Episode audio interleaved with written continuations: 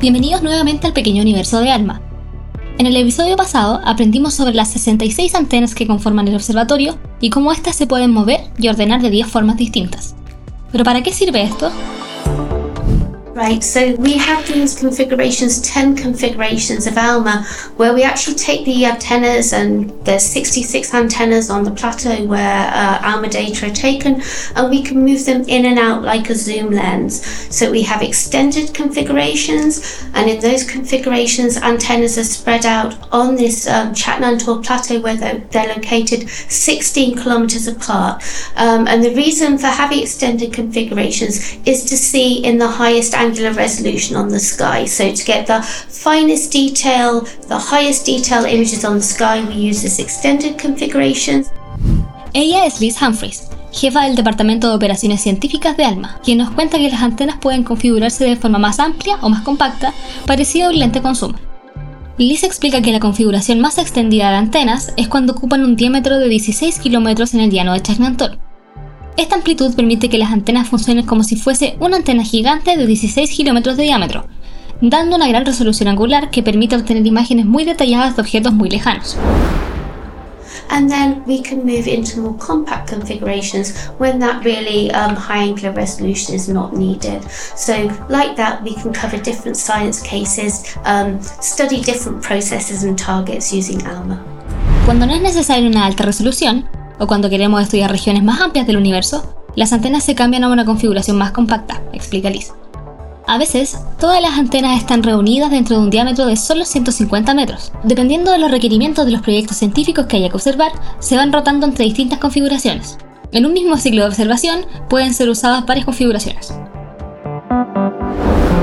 Right, so one of the things that people have studied at very high angular resolutions are these protoplanetary disks. So these are disks that around young stars, forming stars, and um, what happens is in these disks, planets can start to form. And this is a very interesting process to study with ALMA because as these planets are forming in these disks, they actually sweep out gaps in the disks. As the planets are forming, they are material is going onto them from the disk and they are forming these gaps, these rings that we can see in the planet forming disks. So that is one of the examples of how has been used in its.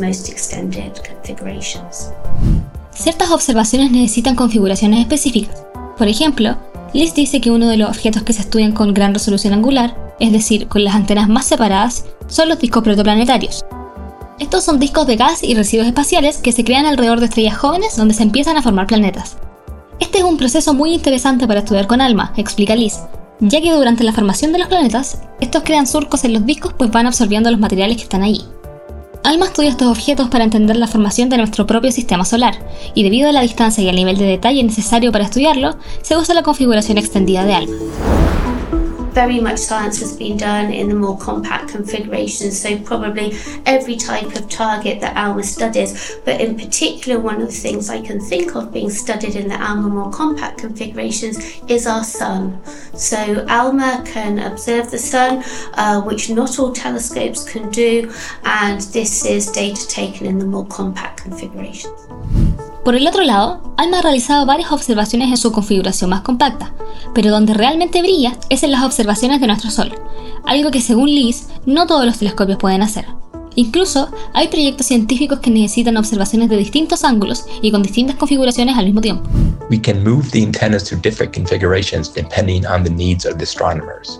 We have software that helps astronomers choose which configurations are needed for their project. Acabamos de escuchar a John Carpenter, científico senior de ALMA, quien explica que es bastante común usar una configuración compacta y también una muy extendida. Hay herramientas de software que ayudan a la comunidad astronómica a elegir qué conjunto de configuraciones necesitan para su proyecto. Con estos 10 tipos de configuraciones podemos observar diversos objetos en el universo y resolver múltiples problemas científicos. Hablamos con Celia Verdugo, astrónoma y analista de datos aquí en ALMA, para que nos explique un poco más sobre el concepto de la resolución angular y cómo lo aplica el observatorio. Bueno, en astronomía eh, el concepto de resolución angular es sumamente importante es crucial, eh, porque nos determina qué tan bien vamos a poder ver el universo que estamos estudiando. Y mm, la mejor manera que tengo que explicarlo es básicamente el ojo humano, funciona de la misma manera.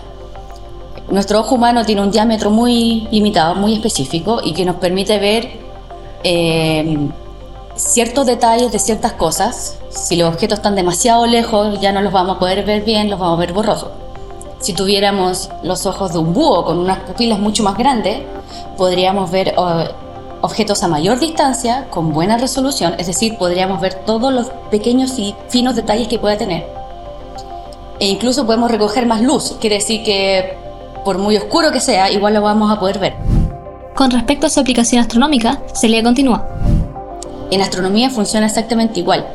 El telescopio, mientras más grande sea, nos va a dar mayor poder de resolución, es decir, vamos a poder ver con mayor detalle estructuras finas de objetos que a pesar de que están a una distancia muy muy grande, igual los vamos a poder ver bien y también vamos a poder eh, recolectar más luz, es decir, vamos a poder ver objetos muy distantes eh, que quizás se vean poco brillantes, los vamos a poder ver bien.